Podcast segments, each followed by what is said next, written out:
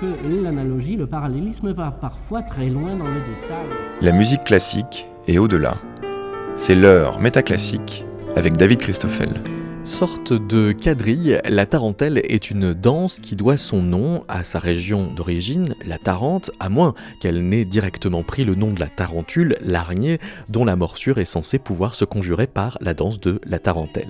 En 1641, l'érudit Athanasius Kircher avait fait une typologie des tarentelles faite pour coïncider avec les types d'araignées, non parce que telle araignée faisait telle piqûre dont on espérait venir à bout avec telle ou telle danse conçue exprès, mais sans doute plutôt parce que préventivement, on cherchait une danse capable de plaire à l'araignée en question.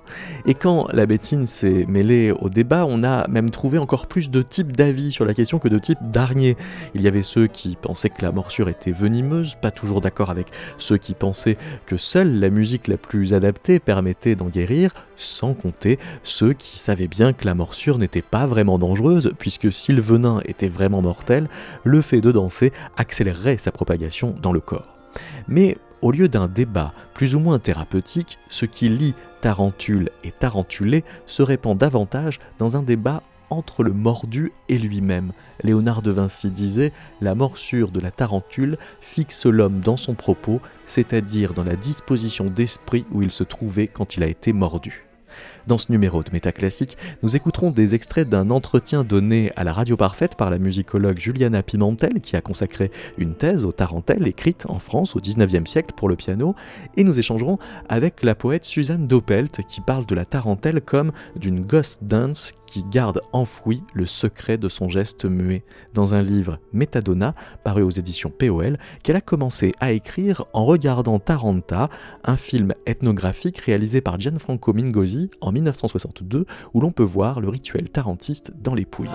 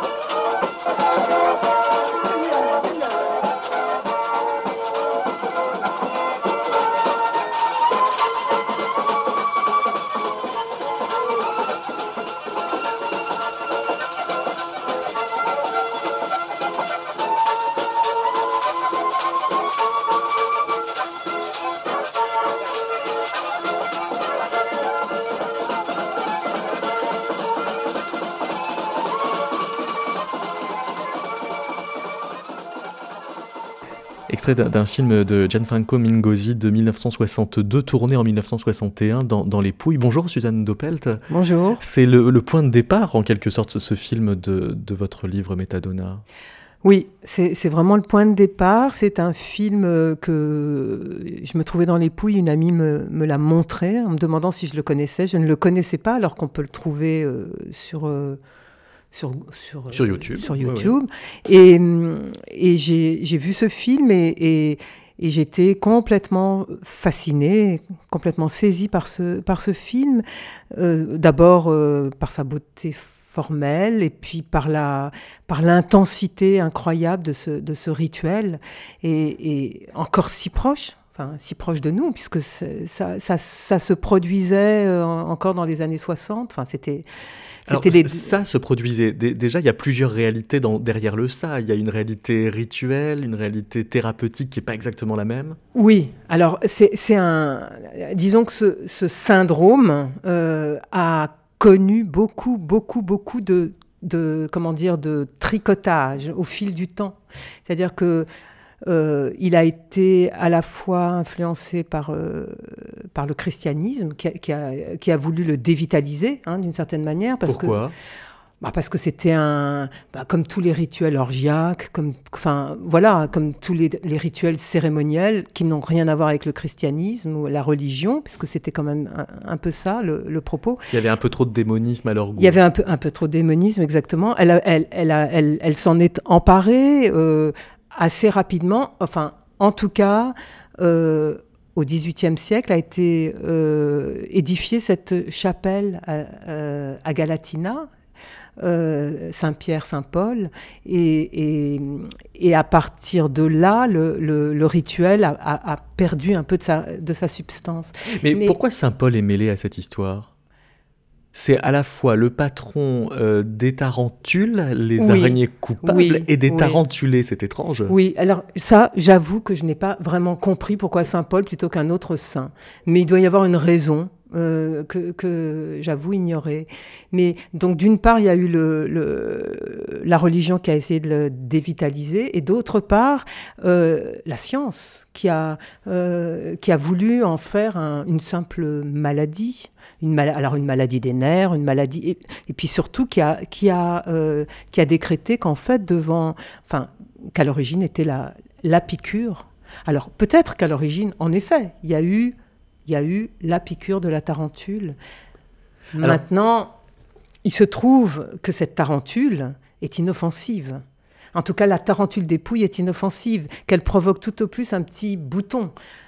Donc, donc, euh, la réponse paraît disproportionnée si elle devait euh, se penser comme thérapeutique. Exactement. La réponse est disproportionnée et euh, même, même si à l'origine il y a eu une piqûre, est venu sur la piqûre se greffer un, tout un, rituel autonome et un rituel symbolique autonome. Malgré tout, dans le film, ça se finit quand même dans un cadre ecclésiastique. Enfin, ils vont dans une église et là, il n'y a plus vraiment de musique, curieusement. Non.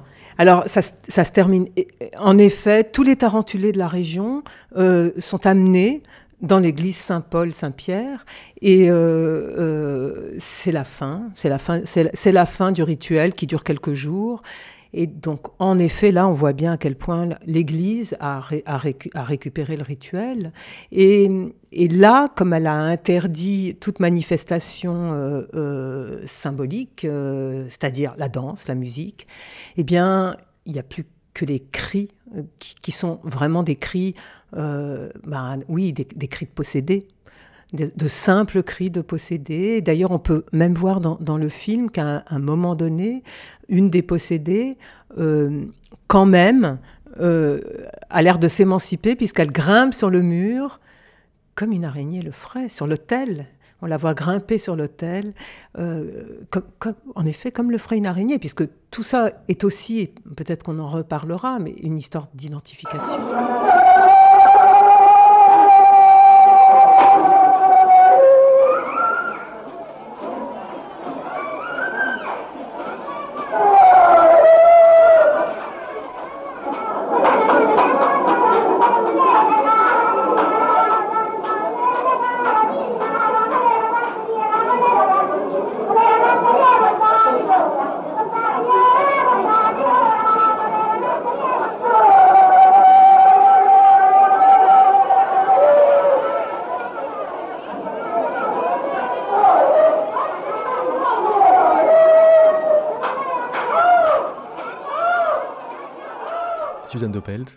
Je voulais dire aussi qu'il y a des cris et la nature du, mouvement change, en effet. Alors, alors que, bon, le, la danse est très, très, très codifiée euh, quand elle a lieu dans les domiciles, mais là, dans l'église, ce ne sont plus que des sautillements debout et des espèces de rondes. Euh, et donc ça perd aussi sa, toute sa codification euh, préalable. Voilà. Parce que quand, vous disiez à l'instant euh, qu'il s'agit d'une identification, comme si la possédée, la tarentulée devenait tarentule, c'est aussi que vous, dans Métadona, vous pensez les deux comme un couple en quelque sorte, un duo c'est vraiment un couple. C'est-à-dire qu'en fait, c'est la tarentule habite le corps d'un vivant, enfin de, la tarentulée en, l'occurrence. Elle l'habite et, en fait, c'est un, une espèce de, comment dire, de, enfin comme, habiterait un dibouk, enfin une, figure, une figure spectrale. Et donc, c'est un combat à la vie, à la mort. À partir de ce moment-là, à la fois le tarentulé l'accueille, euh, l'accueille vraiment, prend, prend pendant la, danse des poses d'araignée, vraiment, et, et en même temps doit l'évacuer de son corps pour, euh, pour, euh, pour, arriver à, mais pour arriver à survivre, euh, pour arriver à survivre correctement, disons, parce parce qu'elle est proprement possédée par, par, par l'animal. En deux accords et quatre temps, c'est devenu un tube local, pan vert, rouge ou mauresque, pour mettre en mouvement le corps et les esprits fatigués, les vrais sourds ne dansent pas, mais les durs d'oreilles si, au son du violon, le barbier, de l'accordéon, le fossoyeur, du tambourin, le paysan. Une belle équipe thérapeutique en deux accords et quatre temps, plus un crescendo renversant. Elle a besoin de six grains d'élébore ou alors d'une bonne musique, encore faut-il reconnaître celle qui le mérite, par le venin mélodieux, en plusieurs tons. Celle qui regarde son démon le tue doucement avec sa chanson et ses pas bien comptés à mesure que le rythme grandit.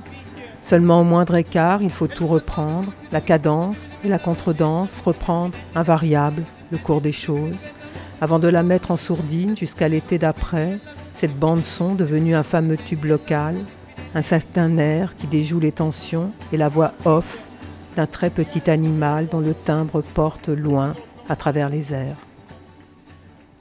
À vous entendre lire cet extrait de Metadona, Suzanne Doppelt, on entend que vous soupçonnez que le devenir d'industrie culturelle qu'il y a euh, dans cette euh, tradition nous a éloignés de cette tradition.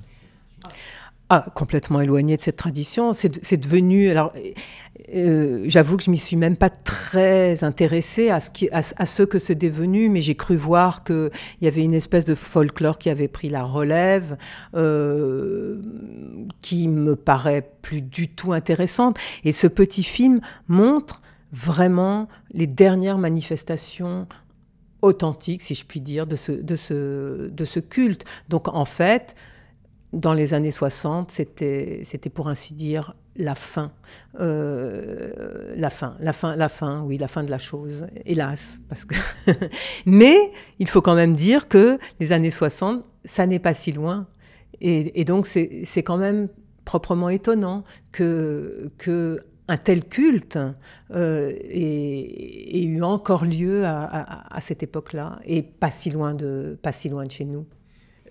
Il y a euh, des ethnologues qui ont euh, effectivement investi euh, cet endroit, ces, fêtes et, ces moments, et qui dateraient plutôt des années 90, ce, moment de, bascule.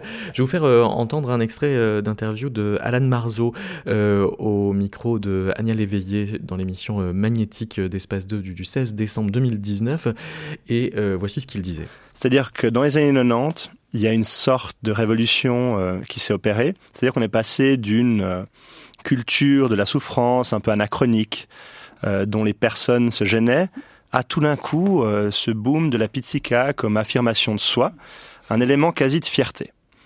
Et donc, qu'est-ce qui s'est passé? Eh ben, selon les recherches des gens avec qui on a, on a travaillé, on voit qu'il y a eu une espèce d'ingénierie culturelle à l'œuvre, c'est-à-dire une élite qui a utilisé euh, des éléments de patrimoine pour construire un récit un peu néo-romantique, assez cohérent, et qui au final a créé ce qu'elle prétendait chercher. Quoi. Donc là, vous parlez toujours euh, de cette ingénierie euh, culturelle qui se passait au, sud de l'Italie Dans les années 90. Dans les années 90, voilà. Et, j'aimerais être très concret avec un exemple qui est assez intéressant. C'est que nous, on a eu la chance d'interviewer euh, Eduardo Winspear, qui est un, grand cinéaste italien et qui a fait le premier film sur le tarantisme, qui a quelque part esthétisé le tarantisme. Et je crois que le contexte est intéressant. C'est que Eduardo Winspear, il décide de faire ce film après un film qui l'accompagne en Espagne sur la culture populaire espagnole. Il se, dit, et en Italie, qu'est-ce qu'on a? Donc quelque part, ça devient une boîte à outils pour lui pour créer euh, une sorte d'esthétique puissante pour son film. Et c'est cette, esthétique-là que des musiciens vont, euh, en, quelque mode, sanctuariser, en quelque, en quelque sorte, sanctuariser. Quoi. Suzanne mais est-ce que est-ce que c'est pas comme ça que se, passe euh, que ça se passe nécessairement quand, quand quelque chose devient du folklore? Euh, Elina euh, Caroli, dans euh, les, cahiers d'études africaines, a publié une étude en 2009 qui s'appelle La tarentule est vivante, elle n'est pas morte, qui, elle, parle de marketing territorial. C'est-à-dire qu'il y a quand même une volonté, au-delà du fait que des touristes viennent, de les faire venir et donc de quand même modifier le, phénomène pour ses besoins. Oui, mais très certainement, très, très certainement. Mais j'avoue encore une fois que moi, comme un tarentulé, je suis restée fixée. oui. je suis restée fixée sur les années 60, c'est-à-dire sur l'année, l'année du film, l'année de, l'étude d'Ernesto De Martino, donc qui, a, qui, s'est, qui s'est rendu là-bas avec toute une équipe pour, pour étudier les, les, les derniers, les, dernières manifestations de, de, de, euh, de ce rituel. Euh, je suis restée fixée comme un tarentulé, c'est-à-dire qui reste fixé au moment où il a été mordu, euh, et qui reste fixé physiquement et psychiquement. Et j'avoue ne m'être pas vraiment intéressée à comment ensuite ça s'est... Euh, ce que c'est devenu ensuite, comment on a récupéré la chose. Alors, je sais par ailleurs, pour avoir parlé à des, à des gens, à des Italiens, qu'ils sont très agacés. Euh, euh, on parle sans doute beaucoup de ça en Italie, en Italie du Sud, mais on en parle, euh, on en parle comme manifestement ça leur ça leur plaît pas vraiment. Alors je ne sais pas trop. Voilà, je, je, pourrais pas tellement dire davantage. votre livre Métadonna s'ouvre sur une phrase de Léonard de Vinci. La morsure de la tarentule fixe l'homme dans son propos, c'est-à-dire dans la disposition d'esprit où il se trouvait quand il a été mordu. Bah oui, c'était, c'est exactement ce que j'étais en train de dire, c'est-à-dire que moi-même. Non, euh, en effet, euh, ce que, euh, enfin, ce qu'on, ce, qu'on, ce qu'on peut imaginer de l'état de quelqu'un qui se dit avoir été mordu ou qu'il a été réellement, c'est que il, il est, il est bloqué. Il est, il est bloqué à ce moment-là, comme est bloqué quelqu'un qui n'arrive pas à dépasser quelque chose de d'irrésolu, en fait. C'est vraiment, vraiment une histoire d'irrésolution. C'est-à-dire que euh, se condensent là tous les, euh, toutes les impasses psychiques, toutes les frayeurs, euh, toutes les inquiétudes. Et d'ailleurs, encore, ça n'est pas par hasard que ça, que le rituel, que la piqûre, que tout ça a lieu au moment des récoltes, qui est un moment extrêmement critique, parce que c'est évidemment euh, des provinces assez misérables. Hein. Euh, il, faut, il faut voir là, enfin dans le film on voit bien là où habitent les gens, c'est, c'est, ce sont des lieux sans, euh, sans rien, sans rien, c'est vraiment d'une très grande misère. Et donc, et, des lieux exploités, enfin une, une, région exploitée, dominée. Et donc, il y a tout ça qui se condense dans, dans, dans cette piqûre dans cette piqûre imaginaire ou pas. Euh, et donc, c'est fixé. C'est fixé et le rituel est là pour le défixer.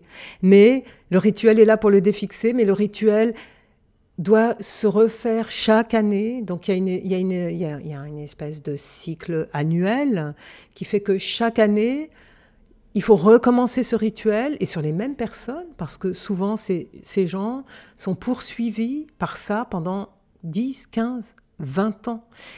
Et on dit aussi que l'araignée a beau, euh, a beau mourir, ce sont ses descendants qui vont continuer à porter la piqûre euh, qui, a, euh, euh, qui a affecté le, tarentulé. Vous dites piqûre, on dit parfois morsure, mais alors c'est vrai que le mordre a comme ça une espèce de sème en commun avec le remords. Exactement, mais c'est ce qui est très beau dans le titre du livre de Ernesto De Martino, La terre du remords. Ça veut dire que le, le remords, c'est à la fois le remords psychique, c'est-à-dire le remords d'avoir d'avoir cette vie-là, ou le remords de n'avoir pas pu accomplir autre chose, le remords d'avoir pu, d'avoir été marié avec quelqu'un dont on ne voulait pas, c'est quelque chose qui apparaît assez souvent chez les femmes. Donc le, ce remords-là et, et être remordu. Donc euh, ça, ça, joue, ça joue sur les deux, sur les deux sens et, c'est en effet très beau, oui. La, monographie de Ernesto De Martino, elle date de 1961, elle est complètement contemporaine du, du film. En fait, euh, c'est à la suite des travaux de, de Desmartino C'est une réplique cinématographique au travail d'ethnologie. Qui est allé, voilà, il, y est allé pour, euh, à la suite de, de, la publication du livre et des travaux de Desmartino. Alors, il y, a une sorte de, débat euh, entre euh, Desmartino et puis le, travail de l'ethnomusicologue euh, Gilbert Rouget, à savoir que Gilbert Rouget va avoir tendance à, nous dire s'il y a un effet thérapeutique, il vient essentiellement du rituel, de la force communautaire de, de l'événement, plus que de la musique, là où bien des ethnologues euh, vont penser que c'est quand même la musique qui est la puissance active de ce qui se passe. Mais est-ce qu'on peut pas imaginer que ce sont les deux? Enfin, que c'est un. Oh, je pense qu'on peut. Que c'est un c'est un nouage des deux, non? Euh, C'est, enfin, c'est toute la force.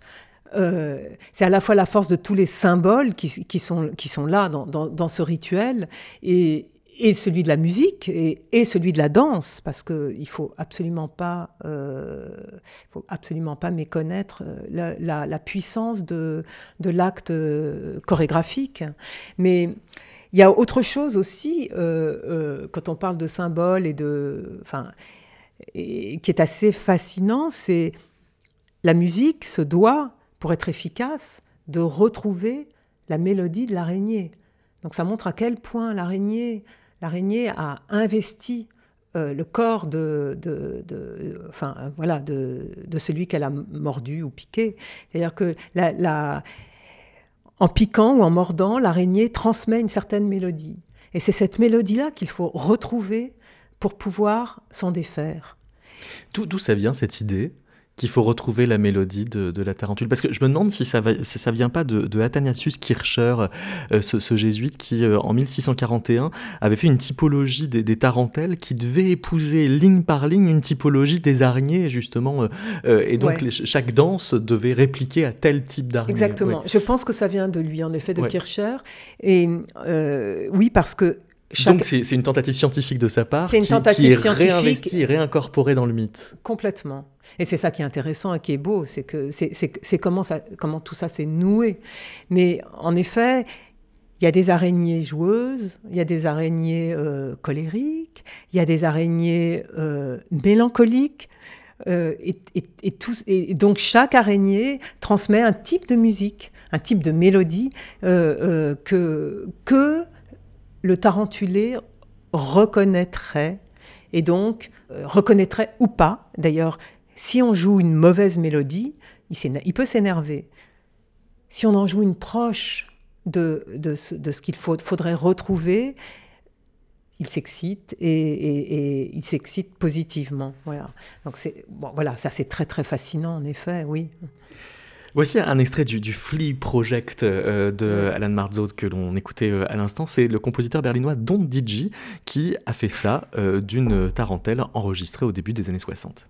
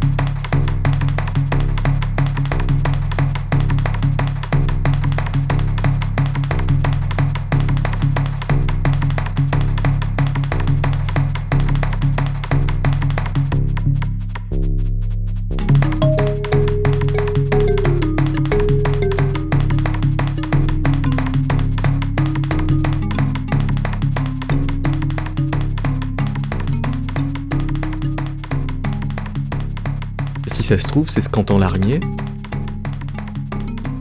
Elle est sourde. Va savoir ce qu'elle entend. Je ne sais pas. Euh, elle, a, quand même une oreille interne Je sais pas, non? Je n'en sais rien. Il y a quelque chose qui me trouble, Suzanne Doppel, c'est que vous avez fait une anthologie des textes sur la mouche, et maintenant vous prenez le parti de sa prédatrice. oui, mais, mais, mais ça, ça tient au fait que, que j'aime tous les animaux. Même si, même si j'ai peur de l'araignée, mais maintenant je la regarde vraiment autrement. Je suis exaspérée par les mouches, mais je les regarde vraiment autrement. Et j'aime tous les animaux et bon, évidemment, j'ai une préférence pour les mammifères, c'est sûr, comme tout le monde. Mais, mais, bon, voilà. Et, je, je, tiens, je tiens à m'intéresser aussi aux, tout petits animaux, surtout quand ils ont une, une place telle dans l'histoire de, de, dans de la littérature, dans l'histoire de la littérature, en l'occurrence pour la mouche et, euh, et, et pour l'araignée aussi d'ailleurs, oui. Et donc quand vous regardez danser une tarentulée, vous regardez danser une araignée? Oui, exactement. La danseuse ne danse pas, rien n'a jamais eu lieu, ou alors elle danse en imitant la rotation de la terre ou celle de l'araignée. Au ras du sol, à quatre pattes et debout, elle sautille en rythme et piétine tout ce qu'elle peut. Parfois elle se pend à une corde, comme l'autre se pend au bout du fil, un solide pont aérien. Et ce pont aérien trouve euh, un destin euh, dans euh, la, suite ou la, prolongation de, de, votre texte Métadona? Un bel esprit graphique, mais une toile bien visible, parfois une ligne à haute tension, un long pont aérien qui garantit le jeu des vibrations et le déplacement que les postes et télécommunications échouent à assurer entre une femme et une araignée, chacune à un bout, même rythme, même mouvement et même tournure élastique. Une histoire ventriloque à dormir debout ou vibrer par les aigus, avec un gic impayable qui mène la danse sur son super réseau ou de son petit conduit souterrain, une demeure doublée d'un piège, fait la pluie et le beau temps. Extrait de Métadona de Suzanne Doppelt. Bon, moi, ce que j'ai regretté dans toute cette histoire, c'est que la tarentule ne fait pas de toile. Mais je ne pouvais pas ne pas parler d'une toile. Parce que, quand même, la toile d'araignée, c'est une chose absolument fascinante. La, tarentule, elle, vit dans un terrier mais elle peut se balancer le long d'un fil pour, euh, pour rejoindre le lieu où elle veut se rendre. Et cet aspect euh, funambule va, va, un peu défier la, gravitation au sens où elle recadrille intégralement euh, l'espace comme si elle redécidait elle-même ce qui est en haut, ce qui est en bas. Oui, complètement. Mais ce qui est très très beau, par exemple dans la danse, de, dans la danse du tarentulé, c'est qu'elle imite, elle imite ça, pour une part. C'est-à-dire qu'elle... Elle, elle Lorsqu'elle est au sol, la, danse se fait en, deux temps. Et lorsqu'elle est au sol, elle, prend des poses d'araignée. Elle, fait des ponts arrière. Euh, elle, se, projette. Elle marche comme pourrait marcher une araignée. Et là, il semblerait que ce soit la partie où elle s'identifie complètement à l'araignée. En revanche, quand elle se met debout, là, elle la combat. Elle la combat elle la piétine, elle la combat et elle cherche à la tuer. Et donc, y a, voilà, quand on, quand on parle d'identification, c'est proprement fascinant de voir ça, parce que vraiment, le, dans cette transe, il y a, y a, quand même toujours ce, cette logique qui réapparaît de, de l'identification et du combat et de la tentative de, mise à mort. Alors bien sûr, il n'a pas fallu euh, attendre l'ethnologie et même le XXe siècle pour que euh, le, matériau musical euh, des tarentelles soit manipulé de façon très savante, virtuose, peut-être même pas du tout thérapeutique ou, ou, rituelle. Je vous propose d'écouter un extrait des tarentelles napolitaines de Franz Liszt que l'on commentera avec la musicologue Juliana Pimentel.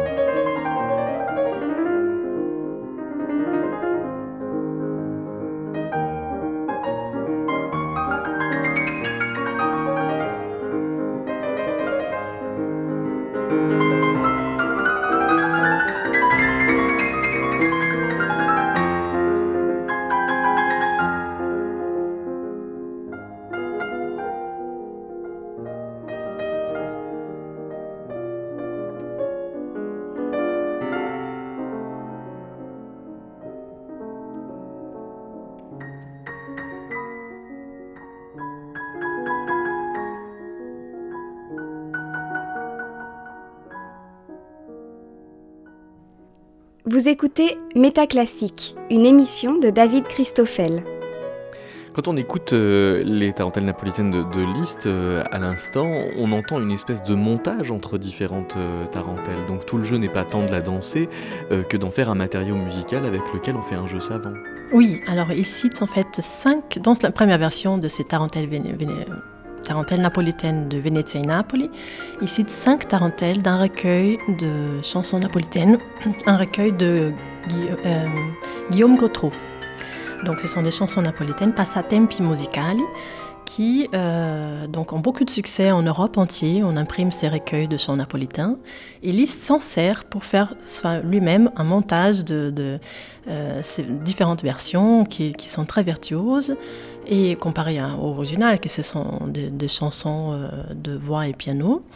Et à peu près une quarantaine d'années plus tard, il fait une deuxième version de, de Venezia et Napoli, où il euh, ne garde plus que trois euh, chansons napolitaines et fait quelque chose de encore plus euh, brillant, encore plus onirique, parce que du coup, il est complètement empris de cette tarentelle et de cette tarentule presque. On pourrait dire qu'il est possédé par un esprit de par cette muse qui, qui, devient cette tarentelle et, fait des, des variations très, très virtuoses.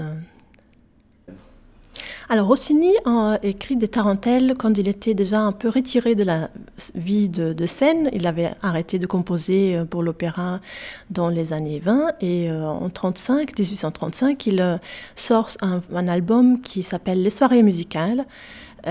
où il a plusieurs pièces pour chant et piano, et la tarentelle qui est dans ces soirées musicales est très très vivante, un, texte assez piquant pour l'époque, puisque ça parle de la danse de séduction, et c'est un jeune homme et une jeune fille qui, sont, euh, qui, qui, qui, dansent au, au, clair de la lune euh, jusqu'à jusqu'à tard dans la nuit, etc. Donc ça donne quelque chose de très pétillant.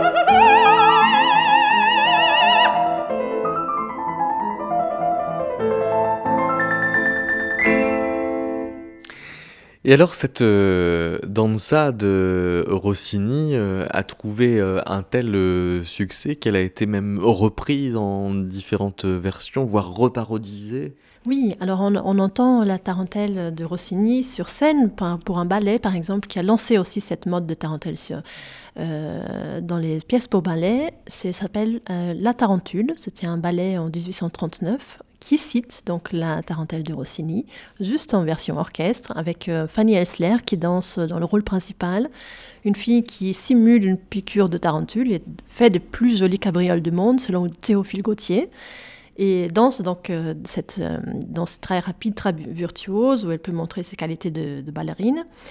Et ça, la tarentelle de Rossini a été aussi euh, transcrite pour euh, des vaudevilles, par exemple des pièces de théâtre qui, qui, prennent donc la mélodie de Rossini et mettent des paroles euh, rigolotes. Et ça donne quoi?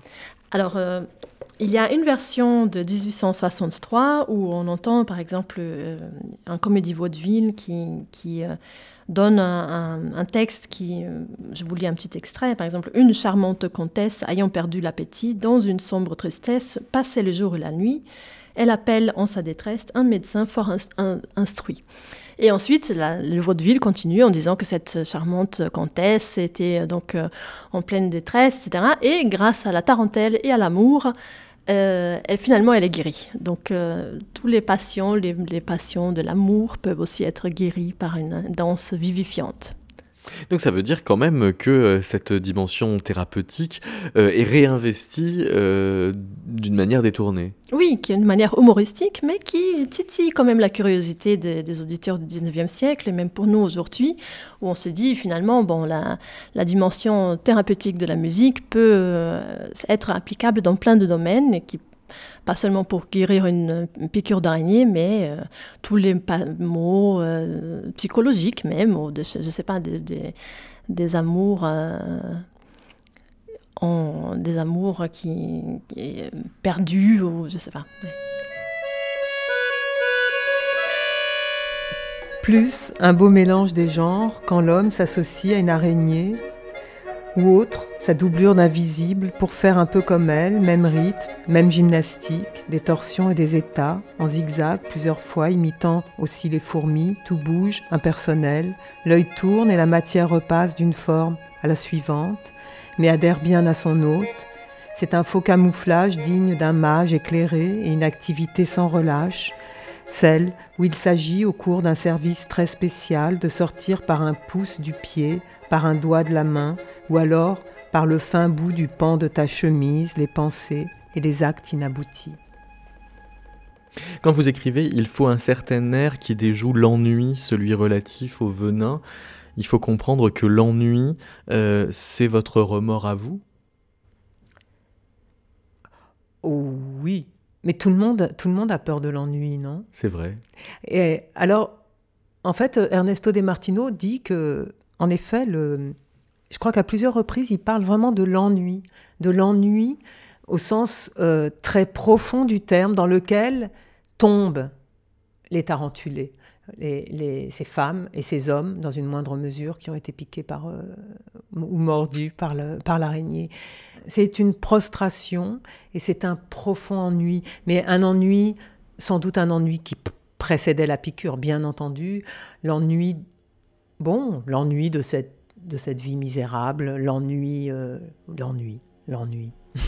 Et la suite de la phrase, c'est que chaque araignée aime sa propre mélodie, un chant très discret mais un chant quand même, on la retrouve à force de chercher son esprit caché et son genre particulier.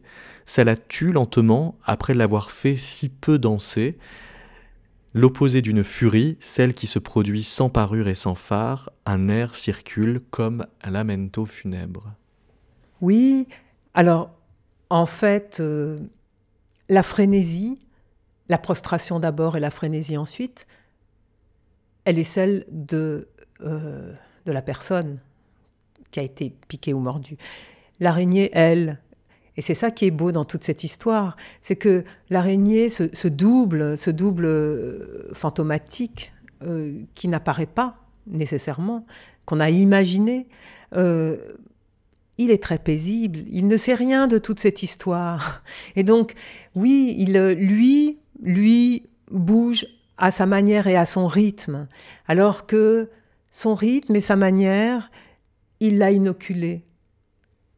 Et c'est ça que je trouve beau aussi, c'est de, de penser que ce petit animal des champs a pu avoir autant d'effets sur, euh, enfin, voilà, transformer la vie d'un être, être humain. Mais alors ça veut dire que c'est par l'air qui nous est inoculé que l'on va trouver une sorte de point d'extinction de ce qui à la fois nous tourmente et va nous mettre dans une frénésie de passage. Oui, oui, bien sûr, puisque, puisque c'est la musique propre ou la mélodie propre à l'araignée qu'il faut essayer de reconstituer, de retrouver, euh, qui peut être euh, une mélodie triste, genre lamento en effet, une, mélodie plus joyeuse, une mélodie euh, plus rêveuse, enfin, etc. Toutes sortes, de mélodies. Maintenant, je crois me souvenir que ce que dit Ernesto de Martino, c'est que le lamento funèbre advient essentiellement quand on n'a pas retrouvé la musique de l'araignée. Quand on a échoué à, retrouver cette mélodie, eh bien, parfois, ça peut tomber du côté du lamento funèbre. Voilà. Ce qui euh, explique la présence euh, de Lamento euh, dans ce disque de l'ensemble L'Arpeggiata dédié aux au Tarentelles sous la direction de Christina Plouard.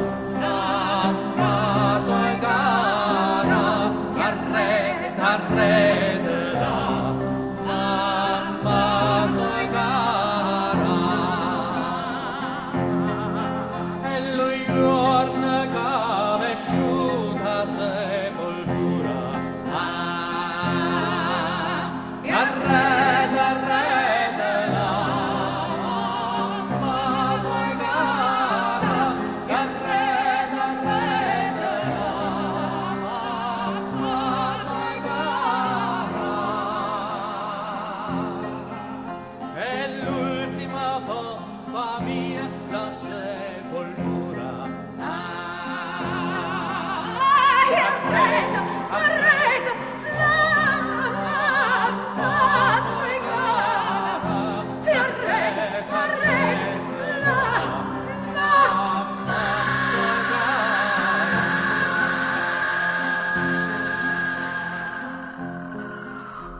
À écouter un tel euh, lamento, on, aurait envie de ne pas trouver son araignée alors, parce que c'est quand même une forme de sérénité qui nous est servie là.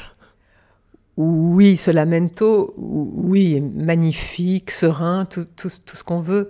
Maintenant, euh, si on s'en tient on s'en tient à la musique qu'on peut entendre dans le petit film de Mingozzi, c'est-à-dire la musique des rituels, euh, c'est excessivement frénétique et, on peut pas dire qu'on retrouve cette sérénité-là, non, il ne semble pas. Mais, mais dans Metadona, vous écrivez le 29 juin de chaque année, quand il faut s'y remettre en musique et en mouvement pour dissoudre la bile et l'amertume, une pure passion cinéphile euh, s'approche à plus près à travers la fenêtre ou la porte du jeu mélancolique d'un duo de choc. La, passion cinéphile ou, cinétique, c'est donc de se laisser euh, emporter dans le mouvement qui, euh, précisément, empêche les, phrases ou même les émotions de s'arrêter, de se fixer. Oui, il y a ça, y a ça, mais avant tout, il y a le fait que, et c'est très frappant dans le film, des enfants il y a des spectateurs, c'est-à-dire les gens du village, essentiellement, euh, lorsque le rituel a lieu dans, au domicile. Les gens sont dans le cadre, regardent par la fenêtre, sont comme au cinéma. Euh, et ce qui est très frappant, c'est que personne ne sourit, personne ne rit, donc il y a une très grande gravité, une très grande attention, une très grande gravité. Et ça, ça m'a, c'est aussi quelque chose qui m'a fasciné quand j'ai quand j'ai regardé ce film. Il n'y a pas il y a pas l'ombre d'une moquerie. Et ces gens sont dans l'encadrement de la fenêtre comme voilà comme comme comme ils seraient au cinéma, mais mais mais, précisément parce qu'il y a une catharsis qui est en train de se jouer parce qu'il mais parce que tout ça est très sérieux et parce que en effet, en effet, c'est un partage. On espère que, on, on, espère qu'il va y avoir une espèce de résolution euh, pour euh, pour celui qui souffre. Oui. Hmm. Nous allons euh, rejoindre les, les, salons du 19e siècle avec Juliana Pimentel pour terminer cette émission. Merci beaucoup, Suzanne Doppel. Merci à vous.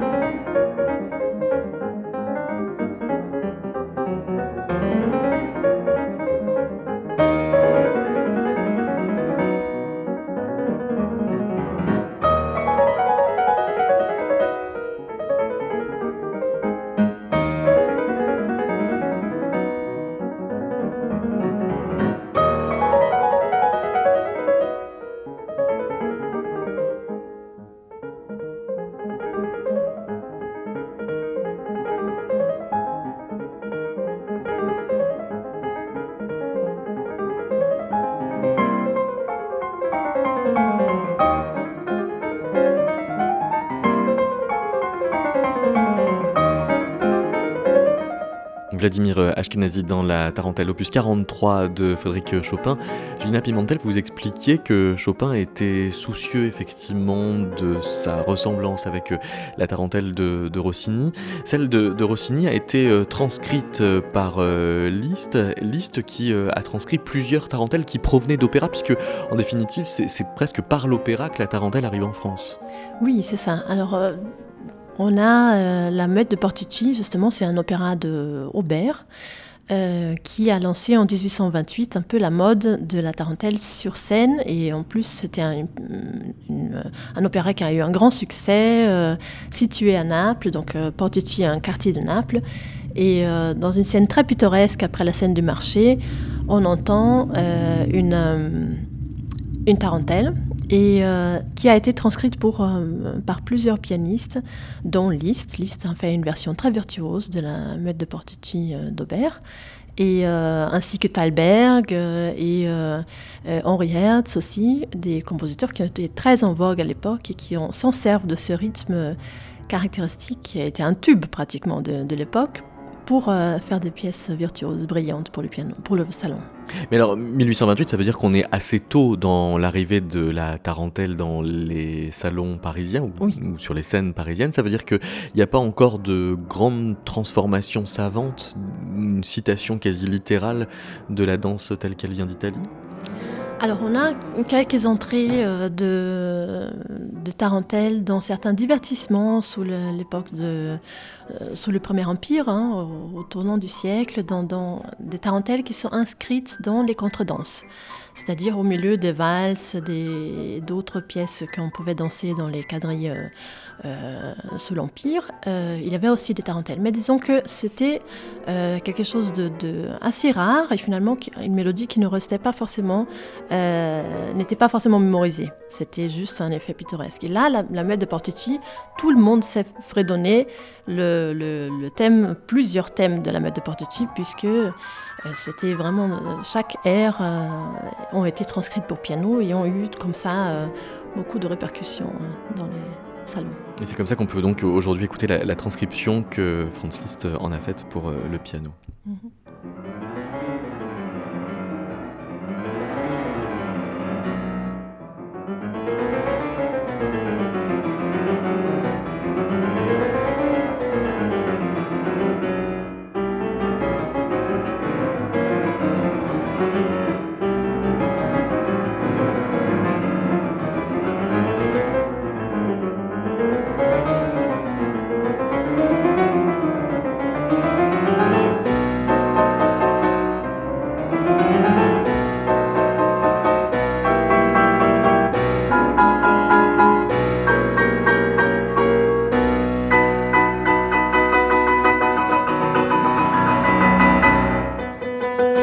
De danse qui s'accélère de plus en plus. Au 19e siècle, en fait, il y a très peu de danses qui sont aussi rapides que la tarentelle, en fin de compte.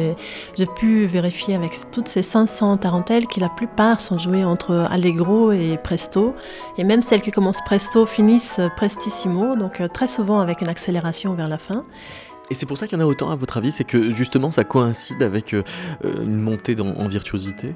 Ça coïncide avec une quête de virtuosité du 19e siècle qui est typique pour ce siècle romantique, euh, qu'on retrouve très souvent dans les œuvres pour salon, et les, les pianistes qui sont à la recherche de, mettre en valeur tout, leur savoir-faire. Donc on pourrait presque poser l'hypothèse que si ça avait été une danse un peu plus lente, elle aurait peut-être pas eu autant de succès chez les compositeurs de l'époque.